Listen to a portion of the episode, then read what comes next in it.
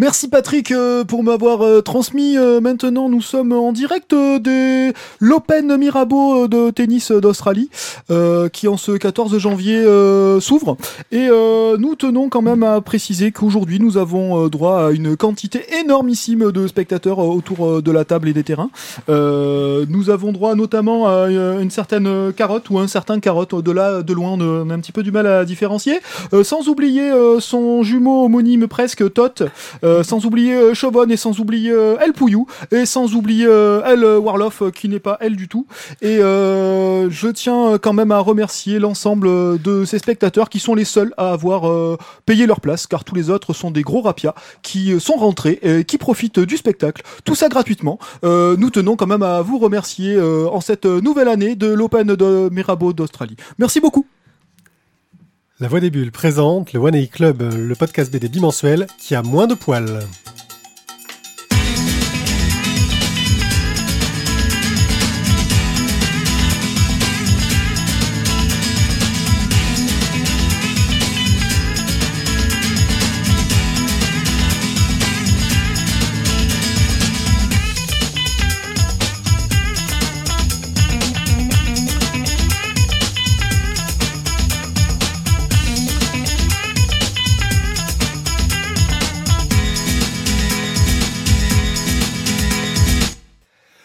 Coucou les gens, bienvenue dans le One A Club numéro 180, un fantastique podcast dans lequel nous allons parler de bande dessinée. Je suis Pied et pour m'accompagner, j'ai les chroniqueurs les plus fantastiques du monde.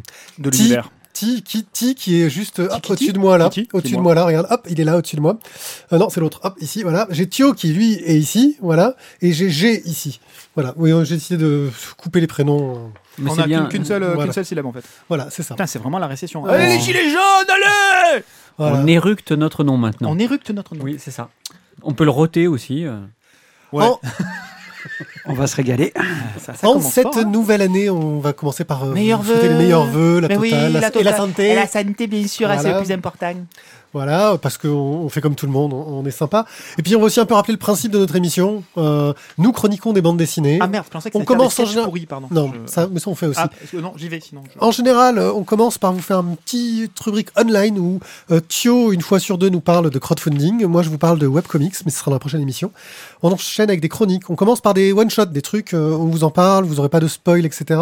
Et plus on avance dans l'émission, plus on va parler de tome 2, 3, 4, et vous risquez un petit peu d'être spoilé euh, dans l'avancée, même si on fait des efforts quand même. On fait des efforts, mais des fois on n'a pas le choix. hein. Je veux dire, quand tu parles du tome 45 d'un truc, tu es obligé un peu de parler au moins des 40 précé- premiers tomes. Tu parles quoi de Walking Dead par exemple On est au Euh, 30 seulement.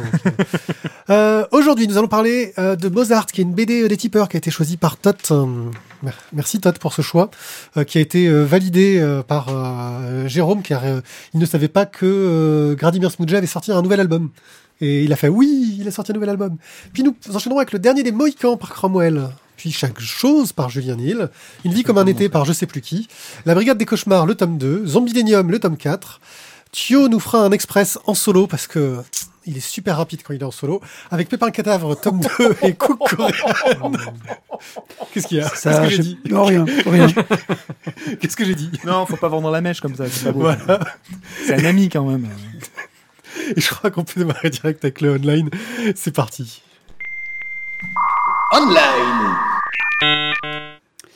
Donc pour démarrer ce, ce petit online de, la- de la nouvelle année, nous allons retourner dans ton île, hein, le pirate corse euh, breton. Euh, on va commencer donc par un crowdfunding. L'île de qui- Bretagne c'est- J'ai pas compris. Non, non, l'île bretonne de Corse, Ah, d'Aya- d'accord. d'Ayassu. Yayachio. Ayacho. Euh, on va donc euh, aller chez Sandoway qui nous propose donc euh, le fleuriste. Alors pourquoi le fleuriste? Bah forcément voilà, ça se passe chez un fleuriste, mais c'est juste parce que ça se passait à Ajaccio et j'ai trouvé ça cool pour pour Pierrick. Donc le petit pitch de départ, c'est un pardon Étienne, P- Étienne Pietri. Piètre. Piètre. Tu, tu feras tous les accents s'il te plaît. Euh, Non, donc, que celui-là. C'est le seul qu'il est. hein. qui, qui revient incognito en Corse après 20 ans d'absence. Euh, bon, incognito, forcément, c'est le pense-t-il, hein, parce que, bon, en Corse, bah, tout se sait, quoi. Euh, il va se mettre en quête d'un petit travail, et par hasard, il va se présenter chez Vanina Lucioni. Ah, ah, ah, ah, ah, non, Thierry n'a pas fait ah, ah, ah, ah. Ah, tiens, on a mes notifications euh, audio. Il va falloir que je vire ça. Fleuriste euh, qui est en conversation très animée avec Pierre-Marie Canoni, son ancien amant et patron du milieu ajaxien. Bon voilà, on va avoir un petit jeu à, à trois bandes qui va se faire donc entre les, les différents personnages, donc dans la ville d'Ajaccio avec des décors de la ville d'Ajaccio pour rappeler un petit peu. Voilà, je me suis dit que c'était Tu veux cool. me le faire acheter en fait. euh. Ben, je pense que tu peux l'offrir à, à ta famille, quoi. C'est- un truc sympa, comme ça ils pourront se, se retrouver dans la vie, ne pas se perdre. Euh, donc vous avez droit au PDF à 10 euros, euh, la BD c'est 20 euros, la dédicace est à 50 et euh, vous pouvez même avoir des cartes postales aussi, mais bon là j'ai pas, pas relevé parce que bon, Thierry connaissait déjà. Euh, juste pour info, je m'excuse par avance pour ceux qui sont en vidéo. J'ai pas pu mettre les petites euh, vidéos, j'ai eu un petit souci technique. Euh, ça sera pour la prochaine mission, désolé. Les images, les images de, de Ah. trucs dont tu parles. Voilà. On enchaîne pour les, les auditeurs qui nous écoutent en, en audio. Jingle. Et je vais balancer un jingle à la main euh, parce que je suis comme ça. Maintenant vous allez lire les- ah, Je la refais, attendez. Ouais, tu, peux, tu peux la refaire, ouais. vous, vous vous notez les aléas du direct. Ah, c'est bon. Oh la vache, non, j'avais un petit problème, j'étais en, en- en 1.5. Euh, donc, on va parler de la petite robe jaune euh, qui est euh, chez Ulule, euh, qui est fait par Emmanuel Lepoivre et Fanny Vella. Ça n'a pas dû être facile tous les jours. alors, je vous, donne, noms. je vous donne juste en fait la présentation du, du, du- du pitch. C'est c'est en fait l'échange qu'ont eu euh, Emmanuel et Fanny quand elles se sont euh, rencontrées, on va dire, sur euh, un petit échange voilà, de, de, de tweets. quoi. C'est Bonjour, j'ai grandi avec un papa toxicomane et une maman alcoolique. Euh, ça te dit de, de dessiner ce que je raconte? Tant, je vais lire le projet, je te redis. Oh, Waouh, c'est trop bien ton projet, je te suis à 100%. Donc, bah voilà le pitch, quoi. C'est donc. euh, Un papa toxico et une maman alcoolo. Hey Chouette ambiance. Tu as vu? On envoie de suite. hein. Euh, bah donc voilà, on va suivre bah, l'histoire justement de, de Emma, euh, qui est donc le- la scénariste de, de l'histoire, bah, qui va raconter bah, toute sa vie euh, avec sa famille. Voilà, une, petit, un petit- une petite histoire autobiographique en noir et blanc, avec forcément un seul élément en couleur. La petite robe jaune. Merci d'avoir suivi. Euh, donc du coup, vous avez Ça prouve que j'avais quand même cherché euh, Ah avant mal, pour me renseigner pour te faire le truc que j'ai pas pu faire. Alors donc le livre est, est à, est à 20 euros, euh, mais par contre vous avez un bonus cool déjà, c'est à 30 euros, vous avez la... Ah putain, j'ai oublié le nom de la tisane, je suis désolé, excuse-moi, la tisane détox, c'est de la bonne, avec le livre pour 30 euros, et euh, pour 50 euros, vous pouvez même rencontrer les personnages de l'histoire à Annecy. Euh, C'est plutôt la classe. C'est plutôt la classe. L'histoire a l'air assez sympa, je me tâte. Je, je, sais- je sais pas si c'est la classe, mais euh, ok. Il y a assez de jours pour pouvoir euh, participer ou? Alors, pour le fleuriste, c'est... en novembre 2018. Le fleuriste, c'est jusqu'en mars. Et pour le crowdfunding, il reste 16 jours. 16 Voilà. jours De- à la date de publication. À la date de maintenant, tout de suite. à la date de à maintenant date de- Mais tu sais, tu sais qu'il sera mis. D'accord, ok. Non, mais en même temps, il est en ligne que dans 4 jours, hein, donc ça va. Ça devrait aller. Ils auront le temps de faire tout ce qu'ils veulent après. euh, voilà, libre à eux. Pourquoi il m'a mis Eh ça ben comme non, ce n'était pas le bon C'était jingle. pas le bon jingle. Alors, excusez-nous, c'est début Voilà, c'est le bon jingle. C'est le début d'année, il est pas encore chaud, là, il est tout engourdi, on dirait un vieux chat au fond de son, son panier, là. Il, il est pas bien, il est pas bien. Voilà, on est désolé, hein, c'est comme ça. Bon, On attaque ouais, c'est Mozart. C'est Mouse Art. Mouse Art. Mouse Art. Est-ce que tu peux enlever ton papier de dessus ma souris? Jawohl. Dankeschön. Euh, donc Oui, Mozart mais on montre de... le vrai. Ah oui, tu me montres le vrai. Il est en grand géant à côté, lui. le- Non, mon petit. reflet et tout. Voilà, mais c'est- c'est On voit qu'on est, des- on voit qu'on est des professionnels. avec- Ouais, c'est. C'est rodé, tu sens que Voilà. c'est rodé. Ça, franchement, si vous rigolez pas comme nous, c'est que vous n'avez pas vu la vidéo. Venez nous voir en live. Mais oui, en live, c'est tellement mieux. Euh, donc Art. Venez directement ici, il y a encore un peu de place. Ouais, il y a hein. encore un peu de place. Là, juste là à ma gauche, ici. Ou sous la table aussi, d'ailleurs. On a, on a du coca, on a du pinard, on a ce qu'il faut. Du pinard, encore une fois, à côté de l'ordinateur, d'ailleurs, Amandine. On sait, on n'apprend pas trop de nos erreurs. Enfin, Et on a du Liptonic. Ouais, ça, c'est la classe. Bref. Donc, on peut attaquer les BD ou on continue à parler à la boutique Vas-y, on attend que toi. Ok, merci. Donc, euh, Mouse Art de Thierry Jor au scénario et donc euh, Monsieur Gradimir Smudja, euh, Jérôme, euh, une petite érection ou- Ah oui, ah, ça complètement. Parce que rencontrer deux fois le monsieur est un, un grand bonhomme. Euh, bon, après, C'est toi euh, qui es petit. C'est toi qui es petit. je vous emmerde. Et euh, bon, après, malheureusement, il parle pas français, mais ceci dit, en italien, il se débrouille très bien. Mais ça a l'air très intelligent tout ce qu'il dit. C'est ça. Donc c'est comme son nom l'indique, euh, c'est euh, la transcription de, de Monsieur Mozart, euh, mais en souris, n'est-ce pas?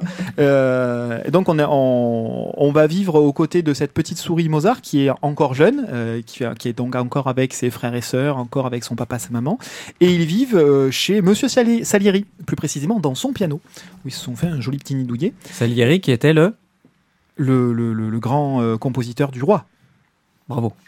Et, euh, et donc, il est à, à l'origine justement de, de- ce petit problème, c'est que le roi demande à Salieri euh, de jouer un morceau euh, qu'il a entendu en passant de façon tout à fait inopinée dans la rue.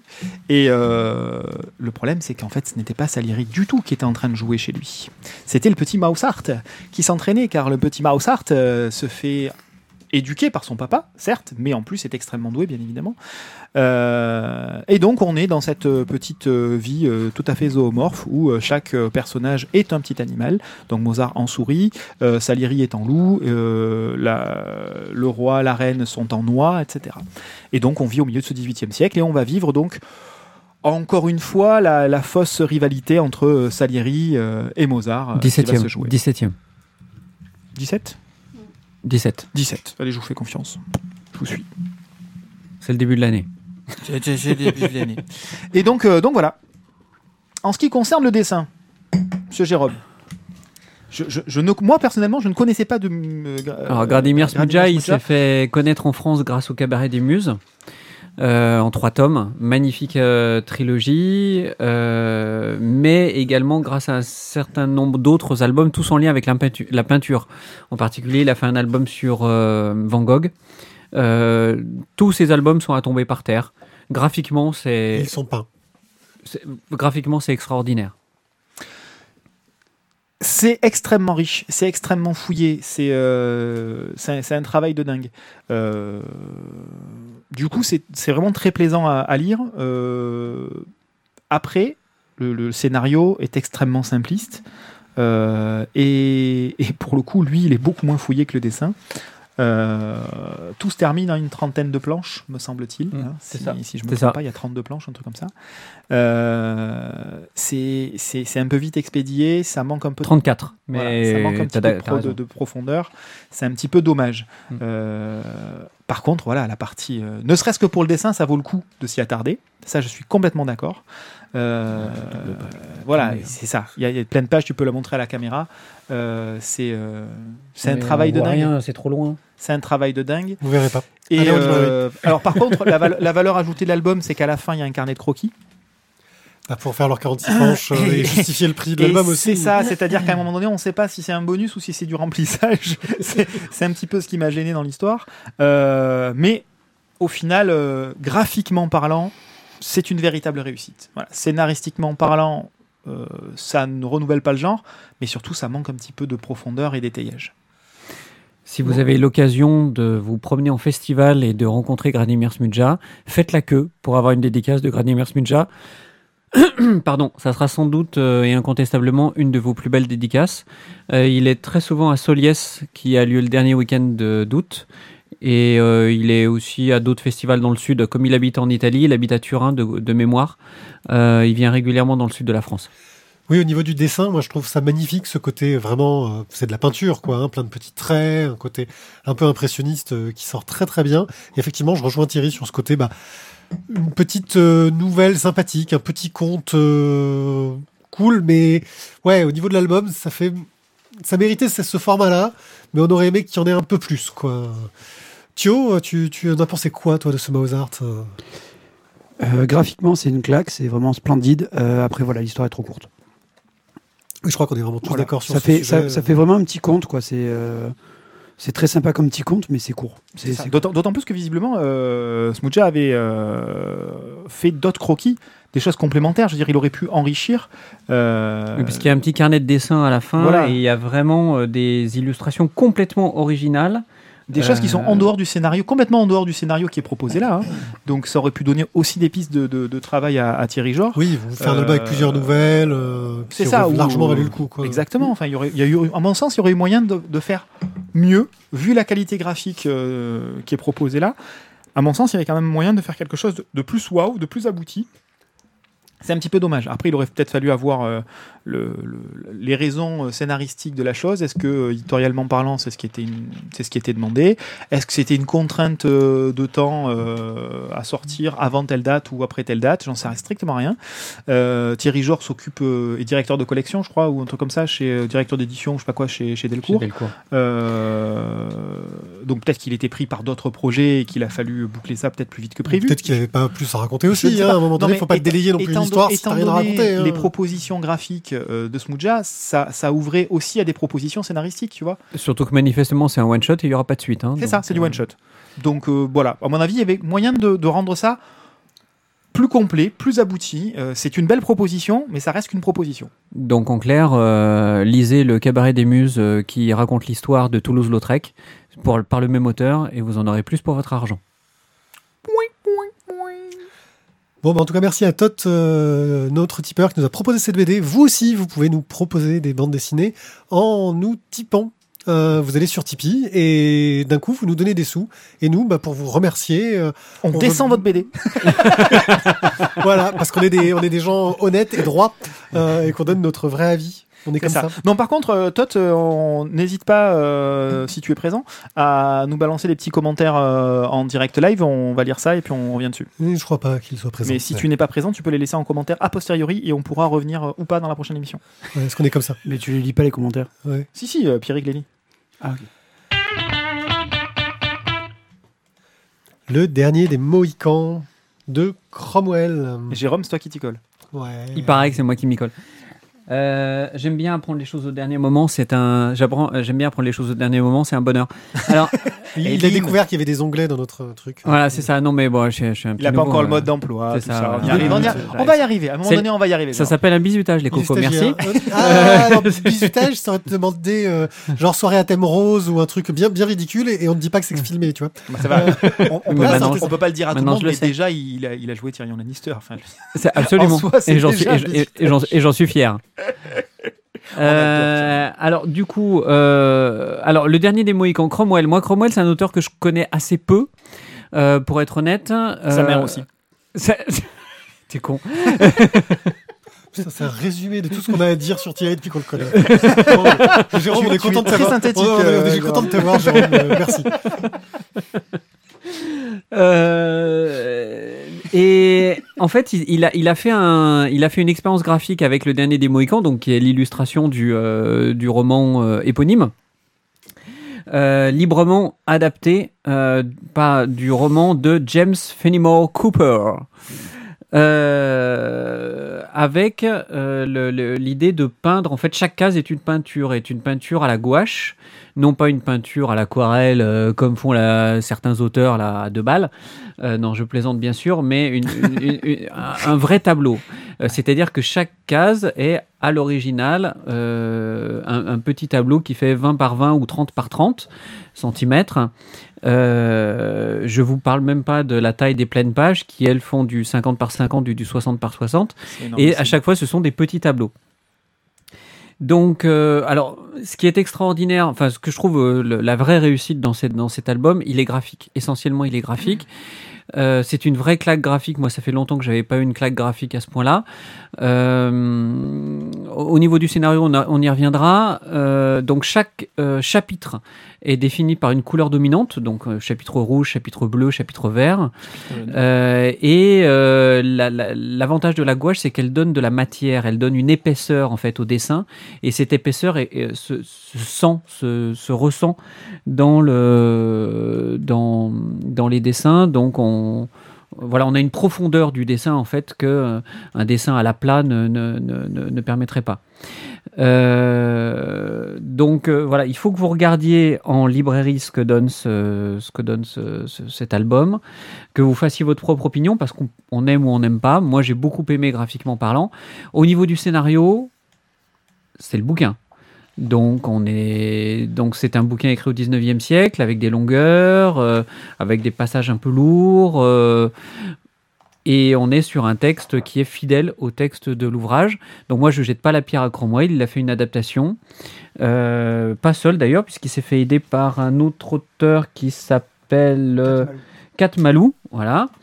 Mais alors, je sais pas ce que Kat Malou a fait parce que c'est quand même Cromwell qui est écrit en gros sur, le, sur la couverture. Kat Malou apparemment a fait de l'adaptation scénaristique. Scénaristique. Donc c'est vraiment le côté scénario, c'est-à-dire en gros trancher dans le texte de, de Cooper pour euh, dire pour, pour dire à Cromwell voilà ce que tu dois dessiner dans la planche. C'est pas mal déjà. hein. C'est Oui, coupé c'est en bien. trois, en trois grands actes et, euh, et 14, 14 scènes. Oh, c'est beau, t'as as fait un détail, tout ça, Ah bah, c'est magnifique. hein. C'est magnifique. Mais c'est compté quoi. C'est ça. Et surtout, il a préparé. Bravo. Merci. Donc voilà, maintenant, euh, c'est une claque graphique comme euh, moi, j'en prends pas très souvent en lisant de la BD.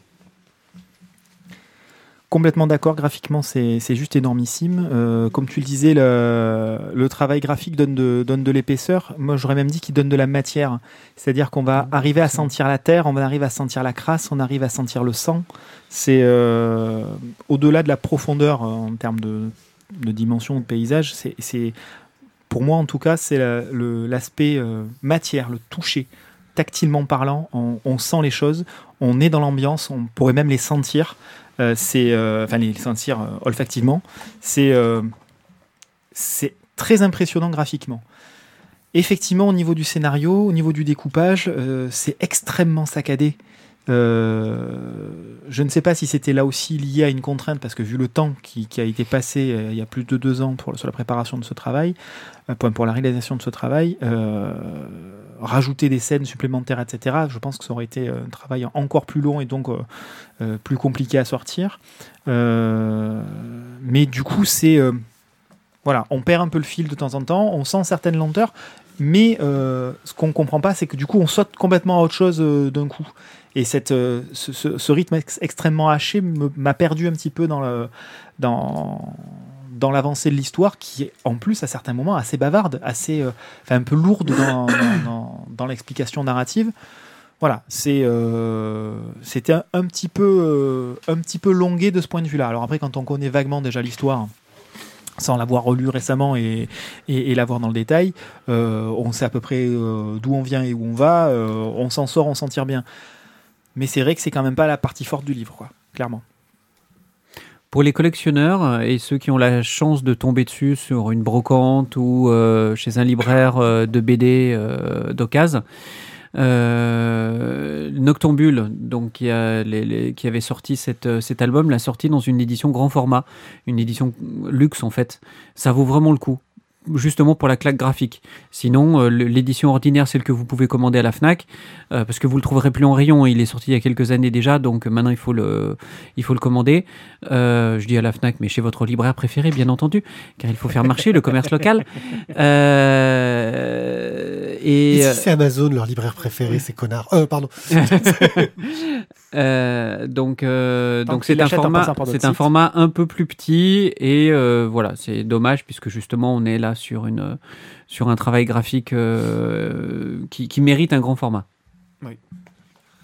Ouais, bah je, je valide. hein, c'est vraiment un très bel album. euh, en tout cas, la version qu'on a eue, ce grand format, est, superbe. Je sais pas sur quel support il travaille. Il y a, il y a vraiment une texture dans son support.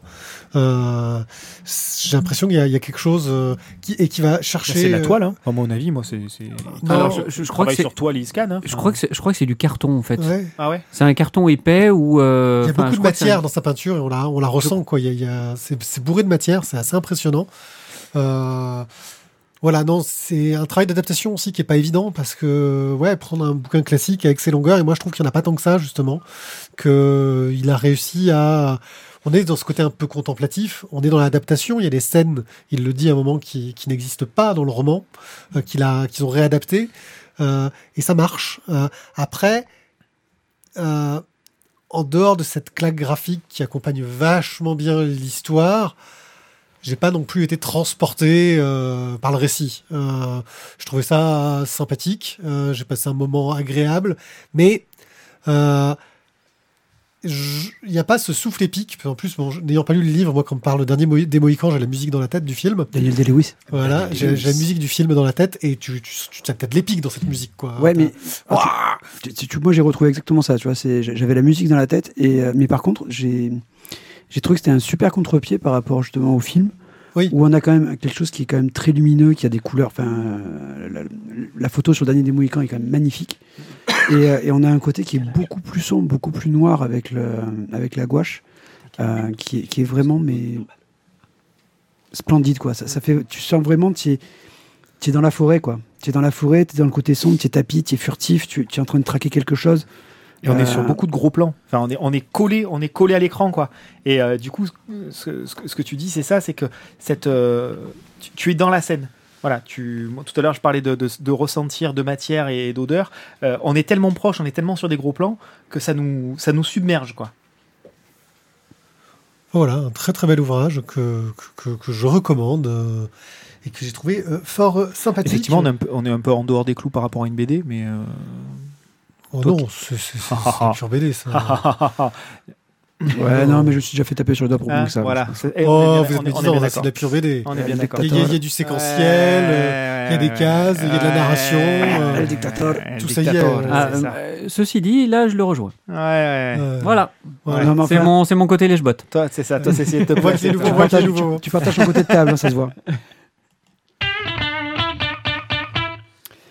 Et donc, je vais vous parler de Chaque chose de Julien Nil, euh, qui est apparu, Nil, Nel, Nil, Nil. Nil. Nil. euh, qui est paru donc chez Gallimard dans l'édition euh, Bayou. Euh, donc, Julien. ah, excusez-moi, parce que là, je suis un peu. Voilà, ça va être mieux. C'était un peu court. Va hein. J'étais un peu court, c'est exactement ça. Euh, donc le papa, donc euh, dans l'histoire, c'est euh, l'histoire d'un papa qui est magicien, qui a pris donc son fils euh, pour euh, partir en vacances avec lui et qui a décroché normalement le contrat qui va lui permettre de passer des vacances au soleil gratuitement. Euh, bon, bien évidemment, ça va pas vraiment se passer comme ça. Euh, on va lui proposer un, joli habit euh, un petit, un petit ours bleu, voilà, qui, qui, l'ours qui Butagas. fait, qui C'est l'ours Butagas, tout simplement. Ah, mais Vous pouvez lui laisser le son suspense en place. ok. Oh, les mecs, ils ont mais tout quoi. quoi. Alors, euh, c'est pas vrai ça. Tu vois, en fait, voilà. Tu vois, tu, tu prépares le truc. Ouais, tu ouais. écris un truc. Ouais, ouais. Et en fait, t'as deux, t'as deux blaireaux qui préparent rien, un qui vient en touriste, C'est ça. qui te, voilà, qui, voilà, qui te brûle le truc. C'est pour ça qu'on écrit rien.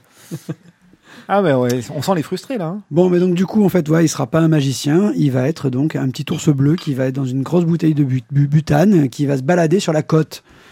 Bon, bah voilà. Vite à côte. Euh, et ben donc on va se retrouver voilà essayer de, de ben, une découverte entre le fils et le père, Euh, l'amour du fils, l'amour qu'a son père pour lui, la mascotte, tout ça. Et on va se retrouver avec un- ça, c'est c'est le flashback on va dire. Et on va avoir une grosse partie qui se passe avec le papa qui est malade et qui est à l'hôpital et le fils qui est désormais grand et qui vient s'occuper de son père. Ça vous va? C'est bon? Je suis assez vite là? Ouais.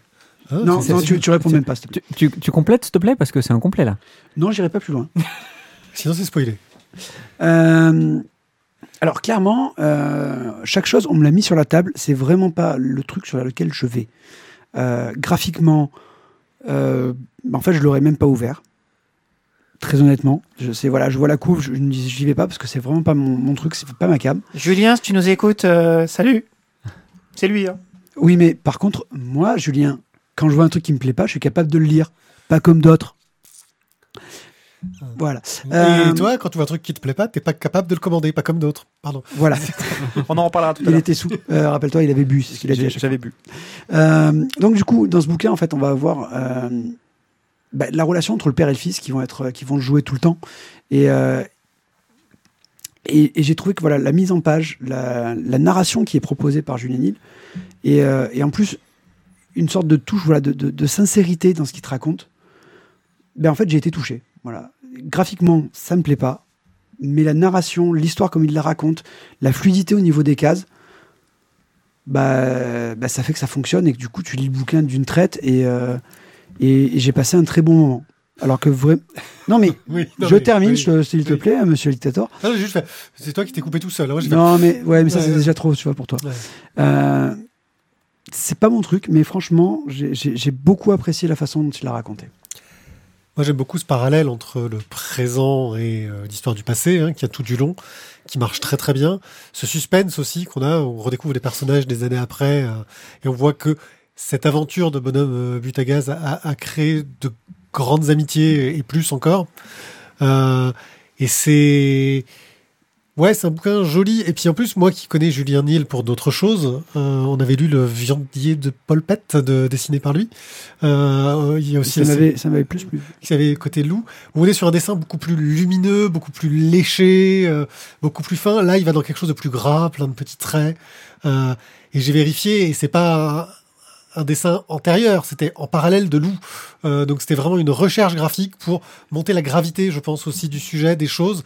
Et puis un dessin, je pense aussi un peu plus automatique, parce que tel que c'est compté, on se rend bien compte qu'il y a beaucoup de vrai dans cette euh, BD et que euh, Y compris sur Monsieur Gallimard. Ouais, il a une chouette maison. Euh, donc euh, oui, Monsieur Gallimard est présent dans l'album.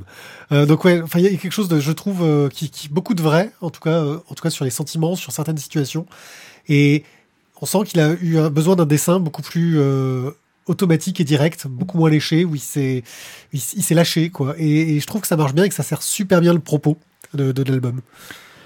Alors, je- tu veux dire quelque Non, chose vas-y. Bon. Si, si, mais je plus tard. Euh, bon, Julien, euh, donc le papa de, de, de Lou, qui vient de sortir le huitième tome.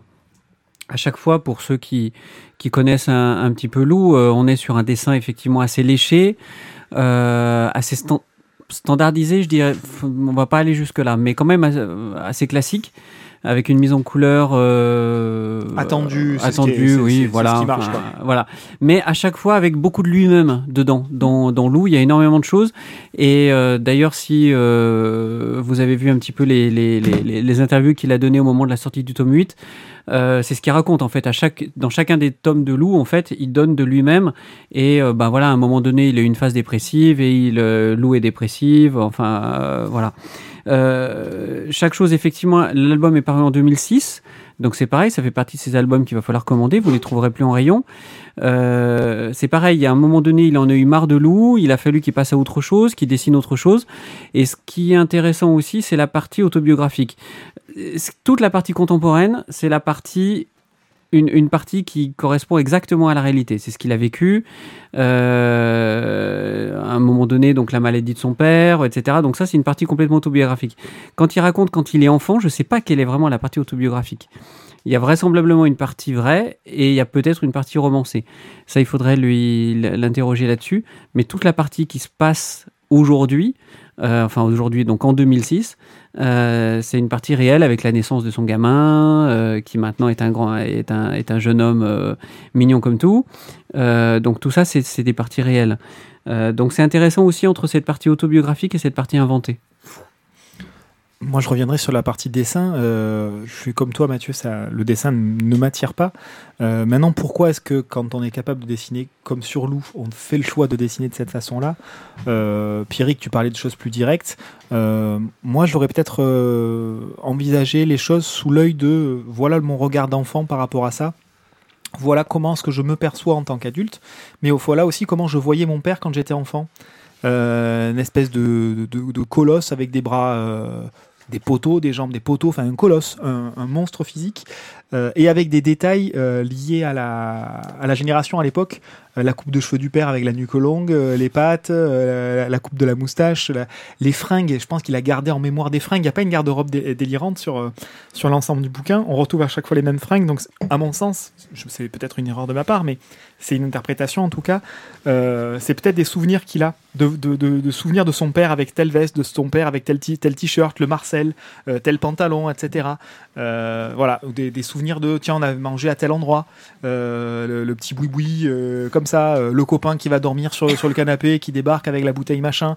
Voilà, enfin, comme tu le disais, Jérôme, euh, il y a une part euh, de romancé et une part de, de, souvenirs réels. Euh, moi, je mets ça sur, la part de souvenirs, sur la part de positionnement en tant que- en tant qu'enfant, aussi bien dans le choix des vêtements, par exemple, que dans le choix des représentations graphiques. Après, on pourrait parler de la couleur qui est réalisée par sa. Jérôme, je, je dis pas de bêtises, Carole, c'est sa femme? Oui, je, je pense. Mais là, ils sont en train de faire une aparté. Oh les gars, wow, Peut-être. excusez-nous, on a une émission en cours. euh, Pardon, pardon, pardon, pardon. tiercé après. Euh, Excuse-moi, nous, nous, on discute avec le chat. Excuse-nous. hein. Euh, Carole, c'est sa femme. Oui. Qui fait, la- qui fait donc la couleur. Euh, le, le choix des couleurs est assez, euh, est assez rigolo, est assez intéressant et euh, est assez cru finalement. On on n'est pas là pour faire du joli. hein. Euh, c'est euh, il y a le côté années 70, mais même quand on est dans l'époque contemporaine, finalement, c'est pas, euh, c'est pas là pour faire du tape à l'œil. euh, Mm. c'est- Il y a, y a un choix une de, de palette qui est assez, euh, assez intéressant. C'est un, vrai choix posé qui est pas du tout commercial pour le coup, pour que ça, pour que ça tape à l'œil, quoi. Alors, ceci dit, pour finir avec, euh, avec chaque chose, vraiment, ça, ça sort de, de- du travail qu'il a réalisé sur Lou. Moi, je trouve ça hyper intéressant pour connaître l'auteur, pour connaître son travail. Euh, et vraiment, j'aime Lou, hein, ceci dit, euh, au demeurant, euh, je suis assez fan aussi. Mais vraiment, chaque chose, moi, je trouve qu'on va, on va au-delà dans quelque chose de plus intimiste. Et, et ça ouvre vraiment le travail de Julien Hill sur autre chose. Je trouve que c'est dommage que cet album, aujourd'hui, soit un peu passé à la trappe par rapport à. Mais bon, en même temps, il est de 2006, alors voilà, il faut passer à autre chose, quoi. Bon, en attendant, Ok, c'est bah. un- c'est un super bouquin sur l'affiliation, sur les, les- le, le relationnel père-fils qui est pas toujours évident à, à évoquer et à, et à mettre en à mettre en mots et en images. Là, il y a quelque chose de, de pudique, ça joue beaucoup sur les silences, ça joue beaucoup sur les non-dits et c'est c'est extrêmement bien réalisé. Une, juste une dernière chose, tu en as vaguement parlé, euh, Pierrick, tout à l'heure, les transitions euh, entre le passé, le présent, le passé, le présent euh, et les découpages sont euh, c'est de la dentelle. Voilà, c'est extrêmement bien fait. Il y a une espèce de fondu enchaîné systématique entre le passé et le présent. Euh, scénaristiquement parlant et au niveau des découpages, c'est un superbe travail, je trouve. Et Julien, si jamais tu écoutes ce podcast en ce moment ou plus tard, sache que ce soir, nous pensons à ton papa. Et on n'a pas été payé pour dire ça. Ah, mon jingle. Oh, tu parles le jingle? Ouais, vas-y. Insulte-le, il partira plus vite. T'as vu, ça marche? Donc on passe à l'album suivant, mon petit pied-pied. Oui, une vie comme un été. Ah mais c'est pour ma gueule Voilà, donc une vie comme un été euh, de Thomas von Steinacker au scénario et Barbara Yelin au dessin et à la couleur. Euh, c'est moi qui ai acheté cet album, pour tout vous dire, et euh, je- sur un conseil euh, de, libraire, mais aussi parce que graphiquement, il m'a interpellé, il y avait une forme de douceur, une forme de, rêverie. euh, au, premier regard et j'ai beaucoup aimé la, la patte graphique. Euh, on est dans, dans, dans ce bouquin, on retrace la, la vie de Gerda Wendt. Je, je suis pas du tout bon en allemand. hein. Gerda. J'ai pas fait. Bon, Gerda, je l'ai, mais après aussi bon en allemand que moi en anglais. euh, que toi dans toutes les Euh, langues. dans toutes les langues, euh, j'allais dire, lui, c'est universel, en fait. Euh, voilà, c'est- En français, ça va. Et donc, on, alterne entre les derniers jours de, cette vieille dame euh, dans sa maison de retraite et euh, les grandes étapes de sa vie. On est un petit peu comme dans. on, se, remémore euh, ses, grands souvenirs. Euh, quand elle était petite fille à l'école, en étant brillante, jeune, jeune fille passionnée d'astrophysique. Ensuite, scientifique et devant faire des choix entre sa carrière et sa vie de couple, sachant qu'on est quand même dans une époque où la vie professionnelle pour une femme n'était pas forcément facile à choisir, et encore moins en tant que scientifique. Euh, et donc on est voilà sur cette, sur cette présentation de vie de, de, vieille dame qui a quand même une vie bien remplie, qui était très en avance pour, euh, pour son époque, et c'est raconté avec euh, beaucoup de douceur, beaucoup de, beaucoup de sensibilité, mais sans sensiblerie. Voilà, on n'est pas du tout dans le pathos. Et j'ai trouvé que c'était un, un joli petit moment avec une petite mamie. Oui, bah, c'est un bel. ce blanc. Ok les gars, Qui peut en parler Si vous pouviez arrêter de faire votre petite vie dans votre coin, les gars, il y a Non, mais c'est pas- un minimum concerné. Mais je suis vachement je gère la concerné. technique, monsieur. Une vie comme en été, il y en a deux autres qui l'ont lu, a priori. hein. Ah ouais, euh, Et pas toi. Et non, tu m'avais pas passé l'album. Donc le message est tout donné. Euh, je vais être tout à fait honnête, euh, je l'ai lu euh, il y a fort, fort, fort longtemps. Et j'ai des coupes de mon son en fait, Ouais, je te on le te perd. ouais, C'est- c'est. alors, attends, déjà que t'as plus de voix, si en plus on te coupe le micro. Non, c'est- Ah, Ok. Euh, donc voilà, je l'ai lu il y a très longtemps et, euh, et j'en ai vraiment très peu de souvenirs. Est-ce que d'en avoir très peu de souvenirs, ça veut dire que bah, c'était pas très bon et que ça m'a pas non plus follement emballé? Euh, Peut-être bien. Un agent immobilier te dirait tu n'as pas gardé de mauvais souvenirs, c'est bon signe. Oui, mais Comme j'ai- comme j'ai pas pu me projeter, c'est qu'a priori, j'ai vraiment un problème de son. Euh, donc, comme j'ai pas pu me projeter, c'est qu'a priori, ça m'a pas follement emballé. En même temps, tu t'es pas projeté en tant que vieille dame en maison de retraite. Quelque part, ça nous rassure tous, Mathieu. Oui, mais ça va m'arriver. Forcément. Forcément, on va tous arriver. d'être une vieille dame? Euh, en maison de retraite. Oui, bah moi je l'ai lu il y a pas si longtemps que ça. Et j'avais aucun souvenir. Merci les gars, Eh, ça fait plaisir quand Euh. on voit comment vous écrivez pas du tout vos, vos chroniques, ça fait plaisir de Voilà. chroniquer Non, un mais ça nous permet, dans ces ça nous permet. Non, tu vois, mais ce qu'on s'en souvienne ou pas, ça, ça nous montre à quel point il nous a touchés. Et là, je viens de le refeuilleter. Mais en fait, il était pas mal ce bouquin. Bien sûr qu'il est pas mal. Et puis graphiquement, il est très très beau. Là, pour le coup, tu crachais tout à l'heure sur le travail à l'aquarelle. Là, il y a de l'encre aussi, hein, me semble-t-il, de mémoire. Euh, c'est c'est extrêmement joli. On est vraiment dans des tons de bleu, de vert, de nuit, en fait, hein, de rêverie.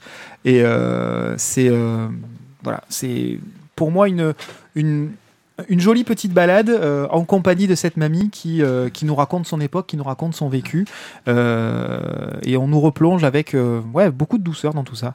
Alors, je, je tiens à protester, je ne crache absolument pas contre les auteurs qui travaillent à l'aquarelle, c'est magnifique et c'est la couleur directe est toujours extraordinaire. C'était juste par rapport à la gouache. Ouais, c'est ça. Boutade, mon petit Comme si, Jérôme. comme s'il y avait une échelle de valeur entre les différentes techniques. Toutes se valent. Tu es spéciste de la, de la, Voilà. de la culture graphique. on, va, en parler tout à l'heure. On va commencer pas sur ce sujet-là, ça va on va- finir. on va parler de technique. On aura eu de la gouache, de l'aquarelle, du zombilenium en Illustrator. Vous allez voir, on va avoir des trucs très variés dans, Ça, c'est vrai, ça. dans cet épisode et tous de qualité quelque part. Euh, non, c'est une très belle que histoire. un... Non, des fois chronique de la merde quand même. C'est Mais vrai, ce sera pour la ça, prochaine ça va venir tout à l'heure. Euh, prochaine émission. Euh, donc là, en gros, moi j'ai trouvé que c'était un très joli portrait de vieille dame qui remonte ses souvenirs, qui essaye de, de se replonger dedans. C'est très réussi. Euh, mais mais mais c'est pas un sujet qui me touche parce que je dois pas connaître assez de vieilles dames dans ces situations où je suis pas assez proche d'elles ou Ou t'as aucune empathie en fait. ou que j'ai aucune empathie, que je suis un sociopathe euh, total. C'est aussi possible. Euh, enfin bon, moi j'ai aucune empathie, mais je, je, je l'ai refeuilleté, tu vois, toi, toi même pas, tu vois, toi même pas. Mais, on a, mais, mais- oh, mais ça suffit, oui. Donc euh, Passons à la suite. c'est un ouvrage voilà sympathique, mais Donc c'est chez Delcourt. Moi, j'ai trouvé que c'était une très très jolie histoire. Je vous conseille vivement de le feuilleter. Euh, graphiquement, euh, ça attire et euh, c'est c'est un- un très joli moment de lecture.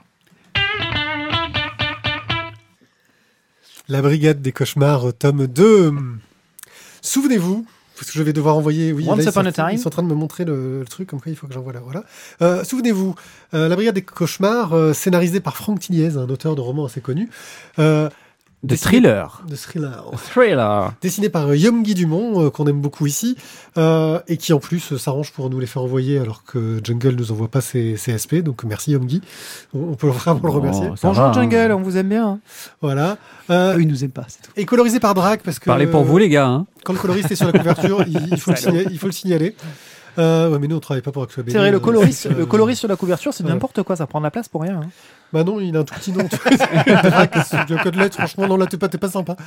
Euh, ça nous raconte l'histoire de jeunes enfants qui euh, travaillent dans un institut dirigé par un scientifique euh, qui est le père d'un des enfants, Oui. euh, qui leur permet de rentrer dans les rêves des gens pour essayer de les soigner. Les cauchemars, euh, en fait. Voilà, les cauchemars, leurs troubles.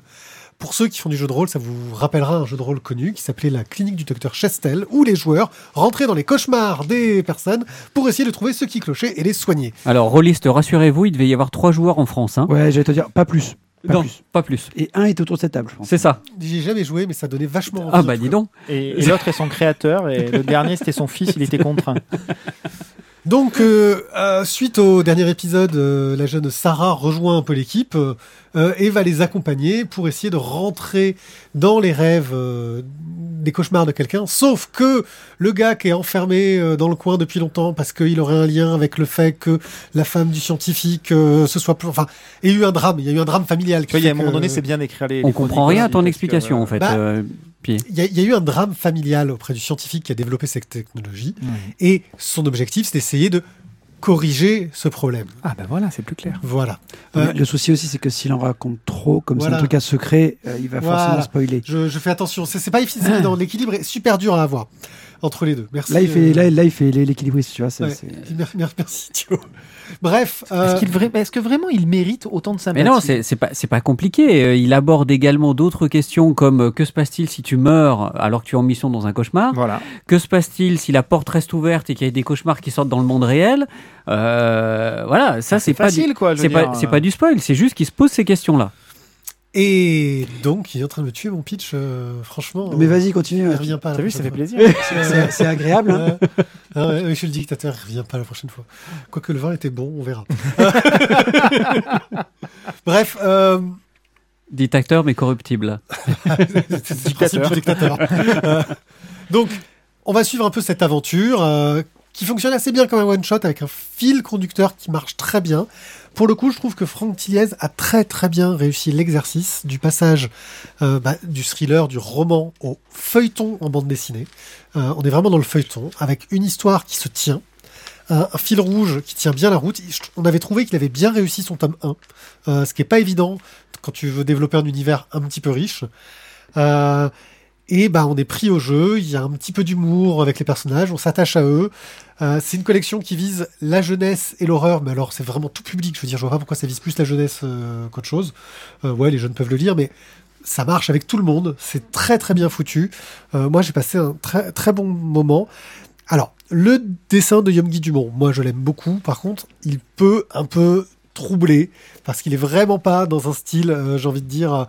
Euh, classique auquel on peut s'attendre avec des beaux héros, euh, un trait euh, un peu un peu propre, etc. On est sur un trait un petit peu caricatural qui va plus jouer sur l'expression que sur la représentation. Peut-être pour ça qu'il avait fait un truc sur Lautrec. hein. Et, et ça marche, ça marche bien. Ce qui fait que pour représenter les cauchemars, ça fonctionne bien. Son réel est un peu plus froid et ça. C'est ça. c'est- c'est- C'est-à-dire que dans la partie cauchemardesque, c'est euh, un dessin qui, qui, de mise en page extrêmement, extrêmement fait pour. Euh, sur la partie euh, dans le monde réel, c'est c'est un parti pris, on va dire. Après, pas, il en joue- pas une nécessité. Il en joue la narration. Sur la partie réelle, on est vraiment sur des cadrages beaucoup plus euh, tirés à la règle, euh, de la BD vraiment classique dans la narration. Dès qu'on arrive dans le cauchemar, vraiment les mises en page commencent à partir un peu en vrille et, et c'est très efficace. Moi, je trouve que bah, pour un deuxième tome euh, de BD, c'est c'est super bien. j'ai adoré. Messieurs, votre avis?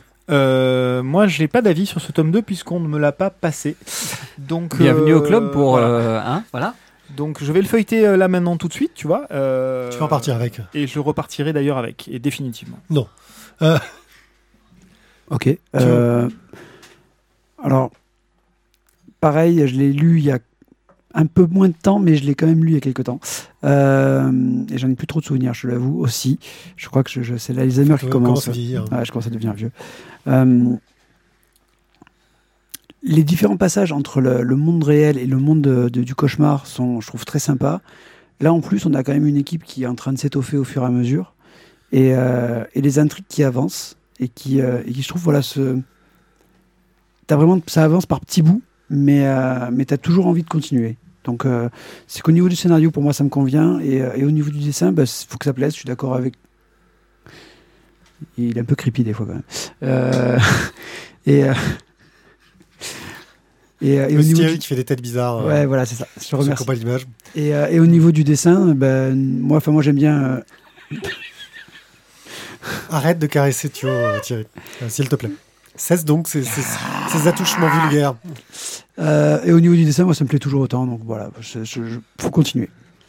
Pour revenir sur ce que tu disais concernant le, côté euh, enfant, euh, je, comprends le positionnement dans le sens où euh, il y a un petit côté club des 5 frics quoi.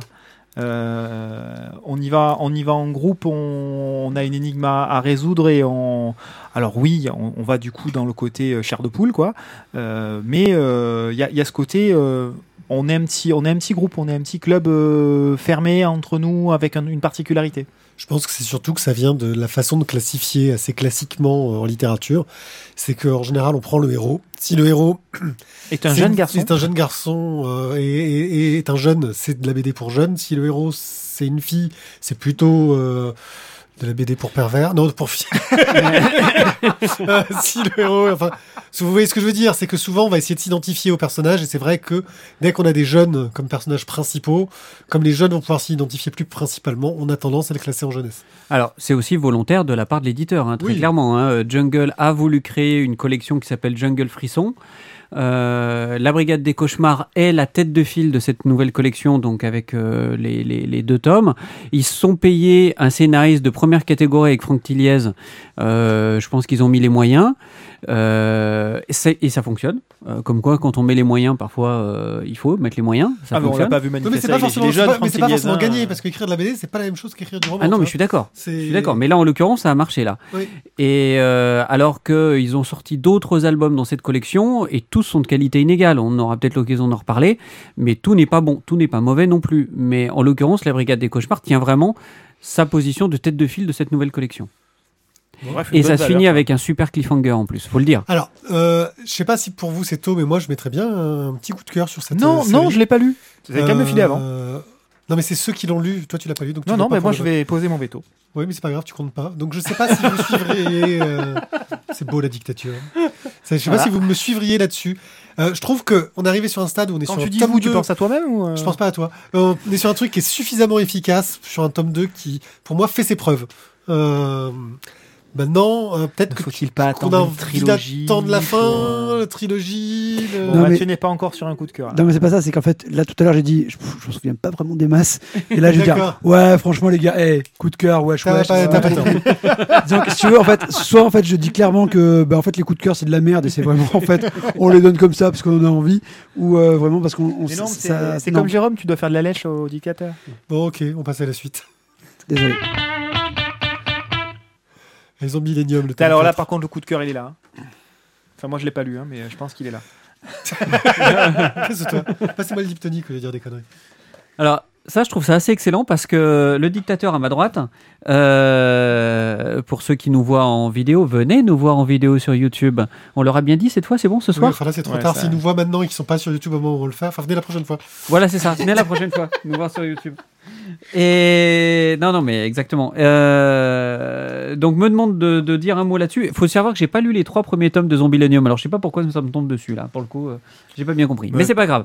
Parce qu'il y a pas, il y a- c'est pas utile d'avoir lu les trois premiers tomes. Tu Ah bah, et quand même, je pense que ça aide un peu quand même. Bon, hein. donc, Oh, un peu. Pour faire le petit pitch de départ, en fait, c'est euh, un, un parc d'attraction qui est tenu en fait par, euh, euh, par un, Un, un démon.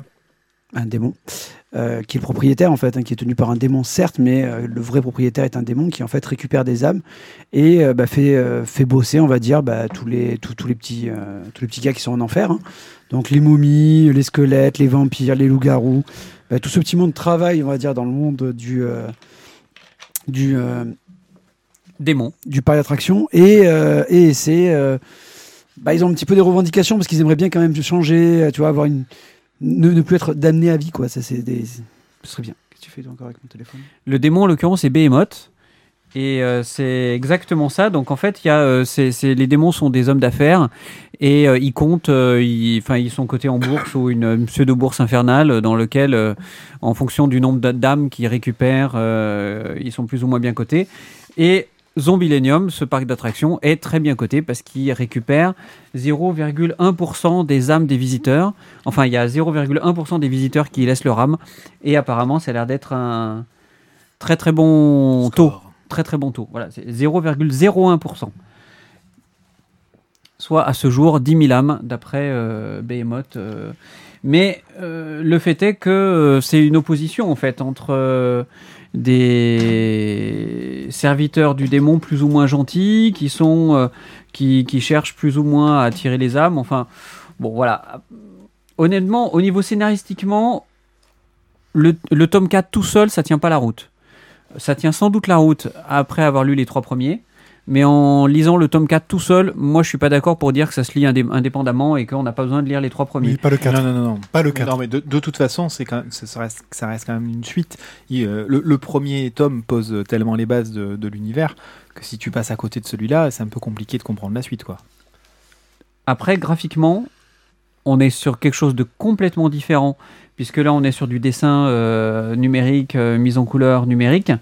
Euh, et, et là, pour le coup, je trouve que certaines planches fonctionnent très très bien, et pour moi, d'autres fonctionnent moins bien. Quoi, un petit peu pauvre au niveau de, du- des détails Non, ou des, non, trop non. d'aplats euh, ou euh, Ouais, alors trop d'aplats, et je trouve certaines, certaines planches trop euh, chargées. Beaucoup, Ah. beaucoup de texte, euh, une mise en page, euh, voilà, qui un peu, un peu trop tiré au cordeau. On va dire ça comme ça. Mais après, c'est un goût personnel. Hein. Alors, tirer au cordeau vient aussi de sa technique. Hein. Arthur de Pince, il utilise Illustrator, donc un logiciel de dessin vectoriel pour faire du dessin. Et le dessin vectoriel est pas vraiment le truc le plus considéré pour faire du dessin. C'est très technique. Tu joues avec des formes. euh, Enfin, lui, lui t'explique ça. On l'avait vu. Bah, vous pouvez aller sur notre chaîne YouTube et avoir un peu euh, une démonstration de dessin vectoriel et aussi une chouette interview qu'on avait fait à l'époque. Tout à fait. C'est Ouais. un très bon client. Et ce qui, ce qui était le plus drôle, c'est quand il t'explique que justement il dessine euh, donc euh, et, euh, de manière vectorielle, tu peux agrandir autant que tu veux ton dessin. Donc du coup, il va dessiner des trucs qui sont mi- microscopiques sur son dessin dans le détail. ouais. et, euh, et qui sont voilà hyper détaillés. Mais en fait, quand tu vois ensuite la planche, ben, c'est des détails que tu ne vois quasiment pas. Il a Oui, envie de dessiner mais- la, mais- perle à l'intérieur de l'huître, mais en fait, Mais elle, quelque part, elle c'est- restera fermée. c'est le fond et la forme. Ne dit-on pas que le diable est dans le détail Tu vois? Ah, C'était une blague sur son millénium. Ah oui, on parle de. Oh là là. vous avez franchement, vous n'avez aucune culture. Le-. Par contre, à contrario, et quand même pour dire qu'il y a des planches qui fonctionnent bien, il y a une, euh, une scène de combat euh, sur un balai. Là, le mouvement est magnifique. Euh, je trouve que ce type de, de- de technique à l'informatique représente très très bien le mouvement. Et euh, voilà. Et en particulier les bleus, signalons-le, les bleus sont superbes. Oui, non, il y a, moi je, je trouve que son- graphiquement c'est superbe. D'un point de vue narratif, c'est vrai que euh, il y a eu un très très gros pas par rapport au premier tome euh, qui était un peu plus euh, dans le style one shot. Il y a eu aussi beaucoup de temps entre les deux. On voit qu'il a fait un film entre temps aussi, Zombie Millennium, que je n'ai pas vu, que j'aurais bien vu justement. Je ne vais pas tarder à le voir. et franchement, pour moi, c'est ouais, c'est une très bonne suite, c'est du très bon boulot. Ça, ça marche très bien. Bon, vous, vous validez, les amis? Bah, c'est toujours aussi bien. Moi, j'avais les trois premiers tomes. On m'a offert celui-là pour Noël, exactement comme Lou sur le sur le chat. Et, euh, et du coup, voilà, je l'ai je l'ai lu très facilement, avec grand plaisir, et c'est c'est toujours aussi bien. Bon, bah, On passe aux express. allez, c'est parti, c'est pour toi, Thio. Oui, il était un peu fort celui-là. Il est un peu fort celui-là quand même. Hein. Il est plus fort. Ouais, faut que je le réduise, ce jingle. Alors, Pépin Cadavre, tome 2, nous avions eu le premier tome entre les mains. Euh, donc Sébastien Melmotte, euh, qui est un petit dé- détective de l'étrange, euh, bah, a son ennemi juré qui était Caramantran, qu'il a désingué lors du premier tome. Là, désormais, il en a un nouveau méchant. On se retrouve un petit peu voilà, dans une sorte de, combat entre un monde parallèle et le monde réel, avec des, personnages qui ont la faculté et la possibilité de jouer sur les deux tableaux. Une aventure un peu fantastique. euh, alors, on avait eu un peu de mal avec le premier tome. Euh, moi, là, j'avoue que le deuxième tome, alors, je- j'ai pas pu retrouver le premier tome. Je sais pas si c'est toi qui l'avais euh, Je pied. sais pas où il faudra fouiller dans la bibliothèque. Euh, mais en fait, graphiquement, j'ai- marqué le coup. Alors, je sais pas si c'était euh, s'il y a eu une, une différence au niveau de l'impression entre le premier et le deuxième, mais j'avais j'avais pas ça en mémoire, on va dire, sur le sur le dessin. Là, je trouve qu'il y a un ancrage super gras par rapport au précédent et que les couleurs sont trop saturées, comme s'ils nous avaient mis du CMJN au lieu du RGB. Tu vois, c'était technique. hein. Ça doit être ça. Mais enfin, moi, je, voilà, au niveau de la couleur, il y avait au niveau de la couleur et du dessin, il y a un truc qui m'a qui, qui m'a ça m'a fait un peu bizarre. Quoi. Moi, j'ai un problème- j'ai l'impression qu'il y a un problème d'impression, mais bon, c'est vraiment. Mais juste dans le feuilleton. hein, je- Enfin voilà, sinon, scénaristiquement, d'un point de vue du. c'est- Ça fait le taf, quoi. Euh, Peut-être chez les jeunes, mais euh, moi, clairement, j'ai pas j'ai pas envie de continuer. Ok, bon, Voilà. bah voilà, je crois qu'on s'arrêtera là euh, pour cette série. Au revoir la série. Allez, on va faire de la cuisine maintenant. Alors, on n'a pas fait de tome 1, mais on est presque un peu hors sujet parce qu'on est entre la BD et le livre de cuisine. C'est cook coréenne. Un coup coréenne en fait qui est donc euh, chez Glénat, fait par euh, Robin A, qui est donc une, une coréenne qui a vécu aux États-Unis. Non, elle s'appelle Euh, Robin, ça marche pas. Et donc euh, cette Robin A en fait a, bah, fait un bouquin sur la cuisine où elle raconte à la fois sa découverte de, bah, euh, ses racines coréennes et donc de la cuisine en elle-même. Euh, elle raconte comment est-ce qu'elle a découvert la, cuisine, la cuisine, comment elle y est arrivée, tous les ingrédients qu'il faut. Donc c'est un bouquin qui, est à la fois, on va dire, une découverte de son, de sa culture personnelle et aussi un bouquin de cuisine avec des vraies recettes, avec tous les ingrédients. Vous avez tout ce qu'il faut. Et euh, désolé, excusez-moi, j'ai perdu le fil. Euh, Et franchement, voilà, ça donne, ça donne envie parce que c'est. Moi, je me suis bien régalé, on va dire, à me balader dans ce, dans cette espèce de petit voyage, un petit peu comme dans euh, euh, C'était le fin gourmet, c'est ça? Oui, tout à fait en manga? Ouais, qui était Ouais. en manga, ouais, le fin gourmet. Et j'ai j'ai l'impression De, de- de qui Tu parles pas du gourmet solitaire, le j'espère gourmet solitaire. Ah non, mais ça n'a rien à voir avec le gourmet solitaire. Alors là, pour le coup, euh, Alors- je, je- je m'élève en faux. Alors, je, je, je continue, hein, si tu, tu le permets. Finir. Euh, moi, j'ai retrouvé un petit peu le gourmet solitaire dans le sens où tu découvres euh, tout plein de re- tout- toute une expérience gustative euh, au niveau des, des saveurs. euh, qui était un petit peu voilà ce que te proposait le gourmet solitaire en se baladant euh, Voilà, au moins Japon. narratif quand même. en beaucoup moins narratif c'est quand même beaucoup plus simple au niveau du dessin Euh, mais Non, puis plus, on est plus dans le livre de cuisine là pour le coup. il y a des moments qui sont un peu plus narratifs mais je suis d'accord que c'est je trouve dans l'idée c'est une belle balade au niveau au niveau culinaire Ok, tu nous prépares à quoi comme recette de ce bouquin? Euh, je sais pas encore il faudra choisir Parce qu'il y a des trucs qui ont l'air pas il y a mal, des trucs qui ont l'air vraiment vraiment pas mal je suis d'accord Cassoulet. Le cassoulet coréen, et oui, c'est une spécialité locale. là. Avec du kimchi. Le cassou coréen. Il n'y a aucune recette dans le gourmet solitaire, rappelons-le. Voilà. Euh, bah merci à tous, c'était un plaisir de faire cette émission. Merci à notre public en folie, euh, Evelyne. Euh, vas-y. non, tu peux faire vraiment du bruit en fait fait. un bruit de peux dingue. faire des Vous vous en rendez de pas compte. Voilà. Ouais, Euh, c'était une petite découverte. Merci euh, à ceux qui sont présents sur le chat. Vous n'êtes pas nombreux, mais vous êtes vachement mieux que tous les autres. Voilà, je vous le dis. Parce que vous êtes là. Sachant qu'ils sont trois en fait, parce qu'il y a toi et moi qui sont Ouais, sur le chat je aussi. sais. Ouais, je sais, mais voilà, mais faut, faut les remercier. Moi, je les aime, les gens. Et, Euh, et quelqu'un lit le chat euh, pendant qu'on fait l'émission? Il y a Oui, des nous. trucs. euh, Oui, D'accord, ok, il n'y a rien à réagir Et là, on- et on bien. répond. Non, et on tout a ça. répondu. Non, si on a répondu. ouais, Tout à l'heure, j'ai dit que Lou aussi avait eu. euh, On arrive à caler ça dans l'émission comme si de rien n'était, tu vois. Oh, vous êtes fort. Ouais, on avait fait beaucoup de live euh, avant de recommencer à en faire. Ouais. euh, on a une certaine expérience. Euh, si vous avez aimé euh, nous entendre, vous sachez que vous pouvez vous abonner à notre page YouTube. Vous pourrez Si vous n'avez pas voir. aimé, vous pouvez le faire aussi. hein. Vous pouvez le faire aussi car vous pourrez nous y voir. Et voilà.